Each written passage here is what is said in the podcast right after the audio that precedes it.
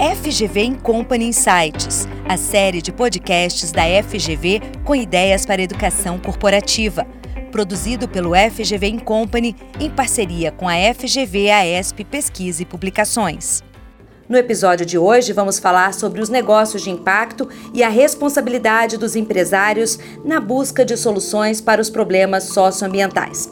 Sobre esse assunto, conversamos com Edgar Bach, professor da FGV AESP e coordenador do Centro de Empreendedorismo da FGV. Também atua como conselheiro em diversas empresas. Obrigada, professor, pela sua participação. Eu que agradeço o convite, um prazer estar aqui. Professor, como que a gente pode definir um negócio de impacto? Existem critérios para isso? Bem, basicamente o negócio de impacto é aquele que tem como principal propósito o impacto que ele vai causar na sociedade, o impacto socioambiental. Então, diferente de uma empresa tradicional que tem como principal objetivo a lucratividade, a maximização do retorno dos acionistas, quando a gente está falando de negócio de impacto, ele existe para criar um bem social, para criar uma transformação social. Só que diferente de um terceiro setor, de uma organização não governamental, ele faz isso por meio de mecanismos de mercado. Ou seja, ele tem um modelo de negócio que ele ganha dinheiro e com isso ele consegue fazer o bem e transformar a sociedade. Tem uma frase que é da Artemisia, que é uma aceleradora de negócio de impacto, que fala: entre ganhar dinheiro e fazer o bem, fique com os dois. Essa é a ideia do, do negócio de impacto. Então a gente fala muito que é, faz parte de um setor 2,5 também, às vezes é falado. Então está entre o segundo setor, que são as empresas tradicionais que existem com um foco muito grande na lucratividade, e o terceiro setor, que são aqueles negócios que buscam bem social, mas elas fazem isso por meio de doações. O negócio de impacto está aí no meio. Ele busca transformar a sociedade, mas com um modelo de negócio que seja autossustentável financeiramente. É possível medir e monitorar esses impactos socioambientais, né? Tem critérios para isso? Isso é uma ótima pergunta e muito difícil efetivamente, né? Então, é, tem uma frase que eu gosto bastante, que é, dizem que é do Einstein, não se sabe bem, mas que é, nem tudo que conta pode ser contado e nem tudo que pode ser contado conta. Ou seja, quando a gente pensa no impacto socioambiental, tem muita coisa que você faz, que você tem um grande impacto, mas que é muito difícil você monitorar ou medir. Você muda a vida de uma pessoa, mas como que você mede essa mudança no, ao longo do tempo? Então isso é difícil. Isso não quer dizer que é impossível que a gente não possa ter medições. Então o que geralmente a gente faz, a gente tem, a gente faz o que a gente chama de uma teoria de mudança, que é qual a mudança percebida ou almejada pela organização. A partir daí a gente define alguns indicadores e busca medir esses indicadores. E esses indicadores podem ser medidos de várias formas, de uma forma mais qualitativa, mais quantitativa. Então tem mecanismos. Mas mais importante do que tudo é para o empreendedor, para a empreendedora, é pensar por que, que eu estou fazendo essa avaliação de impacto?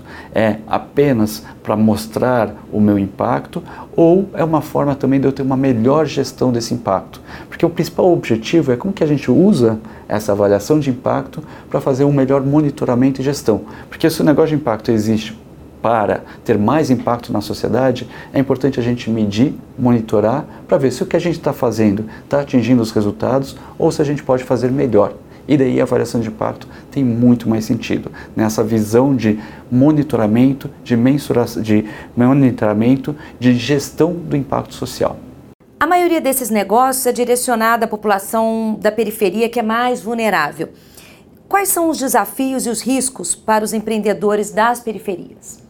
Que a gente vê nesse setor de negócio de impacto é que grande parte dos empreendedores, das empreendedoras, vem da alta renda tentando resolver o problema da baixa renda. Isso é no Brasil ou no mundo afora, nos mercados desenvolvidos. E isso é, é bom, é importante, porque você tem várias pessoas buscando melhorar a sociedade, mas é muito mais difícil a gente olhar, ver, dar visibilidade para esses empreendedores sociais que vêm das periferias. Esses empreendedores sociais, eles enfrentam muitos mais desafios do que os empreendedores de mais alta renda. Uma pesquisa que a gente fez, só um número que é, para mim é bastante é, relevante, que é o capital inicial dos empreendedores sociais de periferia é 37 vezes menor do que os empreendedores sociais que vêm de fora da periferia. Isso mostra que desde a largada você tem uma dificuldade muito maior para esses empreendedores sociais crescerem e escalarem. Então, como que a gente dá suporte para esses empreendedores também, para que eles também possam fazer essa mudança social, até porque são esses empreendedores que vêm da periferia que conhecem muito mais de perto os problemas, as necessidades e, eventualmente, possíveis soluções que saem daquelas soluções que vêm de uma Faria Lima, de uma Berrine, de uma Paulista, falando aqui de São Paulo, mas que efetivamente vêm da periferia. Então, como que a gente pode fomentar um ecossistema de negócios sociais, de negócio de impacto da periferia para a periferia. E não apenas, entre aspas, não que não seja bom, mas é, do fato de você ter empreendedores que vêm da alta renda tentando resolver os problemas da baixa renda sem tanto conhecimento de causa quando você tem é, pessoas que vivenciam esse problema na periferia, né, e que estão no dia a dia ali é, se relacionando com essas dificuldades, é, esse negócio ele tem muito mais chance de ser concreto se ele tiver realmente um investimento necessário, né, não 37 vezes menor do que os outros negócios, né, que vêm é, da, da base de cima da pirâmide, né? Sim, e, e, e efetivamente quando a gente pensa, por que, que existem os negócios de impacto? A ideia central seria como que a gente pode ter uma mudança mais sistêmica na nossa sociedade, para que a gente tenha uma sociedade menos desigual. E no final do dia, o que a gente vê é os negócios de impacto, de alguma forma, eles espelham a própria desigualdade social. Ou seja, quem são os empreendedores que estão fazendo são os mesmos empreendedores que já estão na alta renda. Então, como que a gente, se a gente quer uma mudança sistêmica, consegue fomentar um outro tipo de negócio com uma outra mentalidade, que eventualmente não seja aquela mentalidade de startup, de unicórnio, de ser a grande empresa, mas que sejam empresas que venham da periferia e com isso consigam dar voz, uma voz diferente, uma voz que não é sempre a mesma voz do mercado para esse nosso sistema. E talvez aí a gente possa ter realmente uma mudança mais sistêmica e não apenas mudanças que são incrementais, boas, relevantes, mas que não mudam o sistema como um todo, que mantém a desigualdade que a gente tem. Essa é a pergunta de milhões, né? Um grande desafio. E qual que é o papel do Estado nessa equação? É, qual que é a importância das políticas públicas para ajudar as empresas que estão atuando nesse setor, né? Os incentivos, por exemplo? Tem várias formas que o Estado pode promover esses negócios. Uma primeira e mais óbvia, talvez, é, é o Estado ele é muito relevante como um comprador. Ele adquire muitas, muitos produtos e serviços.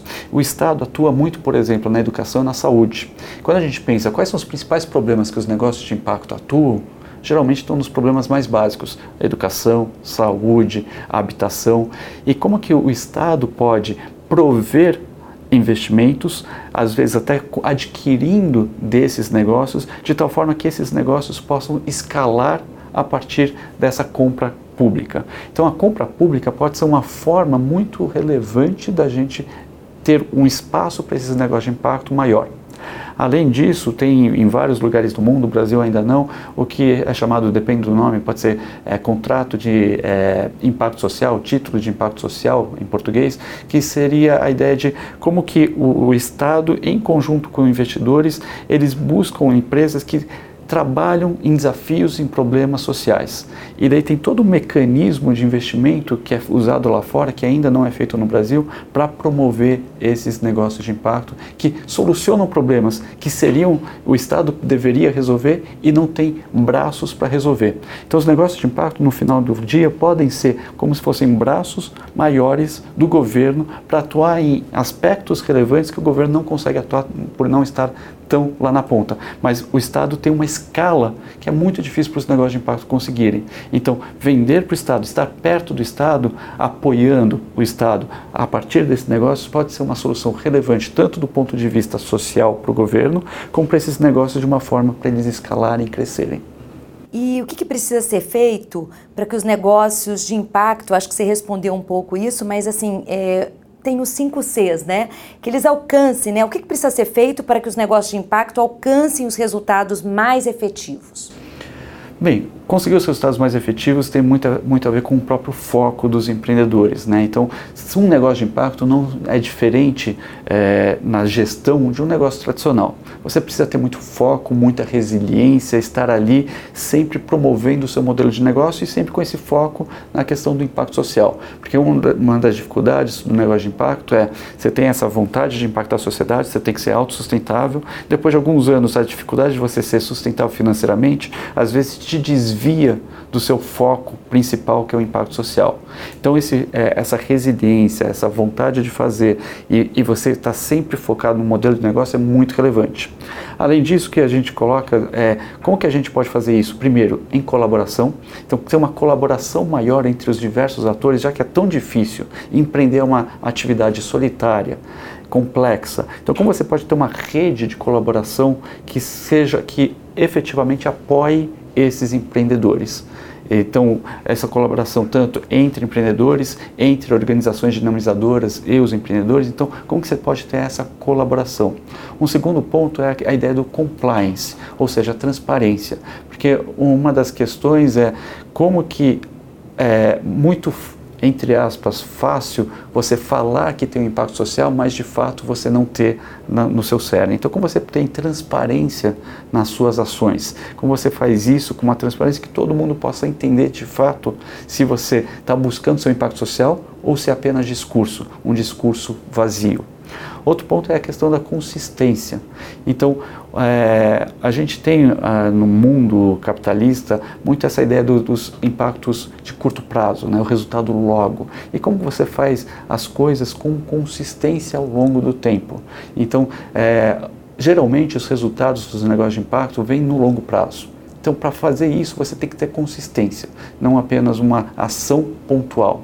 Além disso, como você faz tudo isso com coerência? Ou seja, não adianta eu falar de diversidade e não ter diversidade na minha governança. Então, como que eu posso ser coerente com tudo que eu estou fazendo? Né? Então, eu tenho a consistência e de uma forma coerente entre discurso e prática. É o walk the talk. Né? E por fim, como que eu tenho coragem?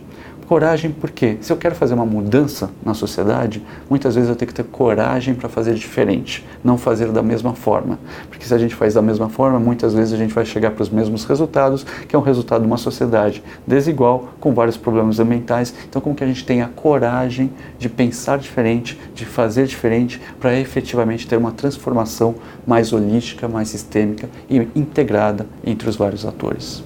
Então, esses são os cinco Cs, né? Isso que... que eu falei, que é colaboração, compliance, consistência, coerência e coragem. Quais são as oportunidades, professor, e como gestores e empreendedores podem se inspirar para fortalecer seus programas? Talvez mais pelo mal do que pelo bem, no Brasil a gente tem muitas oportunidades para os negócios de impacto. Isso quer dizer, a gente tem tantos problemas sociais a serem resolvidos que o que não falta são oportunidades para desenvolver negócios. Então, a gente tem muitos problemas na educação, na saúde, na habitação, e você tem muitas pessoas que são realmente motivacionais, inspiradoras, que podem apoiar é, é, nessa visão de mudança. Então, tem muitas organizações aceleradoras, é, incubadoras, fundos de investimento que estão aí para apoiar essas pessoas que querem fazer a mudança. A própria academia, eh, na GV e várias outras universidades, você tem muitas disciplinas focando nessa ideia de empreendedorismo social, de negócios com propósito, dessa mudança que a gente pode fazer. Tem uma nova geração também querendo fazer diferente, não querendo apenas trabalhar para apenas ganhar dinheiro, mas para promover a mudança. Então a gente tem muitas oportunidades, tanto do ponto de vista de pessoas querendo fazer a diferença, como organizações querendo fazer essa mudança, e as empresas tradicionais também estão abrindo os olhos para isso. Ou seja, você tem muitas ações das empresas ditas tradicionais querendo trabalhar nesse mundo de ESG, de empresas B, tentando promover mudanças também, e elas precisam desses negócios de impacto, desses empreendedores que pensam de uma forma diferente, que são ágeis e que buscam essa transformação. Então, oportunidades é o que não falta. É apenas querer fazer a diferença e querer fazer a diferença faz a diferença para todo mundo. Então, fazendo essa diferença, você, eu acho que tem muitas oportunidades para empreender e, e, criar esses negócios. Eu acho que o que destaca aí a empresa que, que realmente está fazendo de verdade, que tem sucesso com isso, é o propósito, né? É o propósito verdadeiro do negócio. Com certeza. E quando a gente tem esse propósito, é, a mudança que acontece em você, na pessoa, é muito grande. Então, não é que eu vou fazer o bem porque eu sou bonzinho, é que fazer o bem faz muito bem para a própria pessoa. tem uma frase que é meio, é, não é exatamente como eu gosto da frase, mas é uma frase interessante que fala assim: os dois principais dias da minha vida são o dia que eu nasci e o dia que eu descobri por que eu nasci. Ou seja, como que eu vou ao longo da vida, eu não acho que exista um dia que você descobre seu propósito, mas e seu propósito não precisa ser único, mas como que você pode ter esta visão de como que eu posso fazer a diferença para o mundo? E essa diferença para o mundo pode ser pequena, diferença para uma pessoa, para duas pessoas, para três, e depois você vai crescendo. Mas como que eu identifico o que, que eu posso fazer de diferente? E isso não porque eu sou apenas bonzinho, mas assim, porque eu efetivamente com isso posso ser uma pessoa melhor e me sentir melhor. Fazer o bem é bom para as pessoas.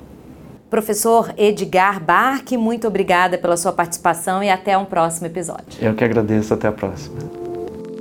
Esse podcast é uma produção do FGV Company e tem reportagem de Érica Rezende e edição de Fábio Muniz.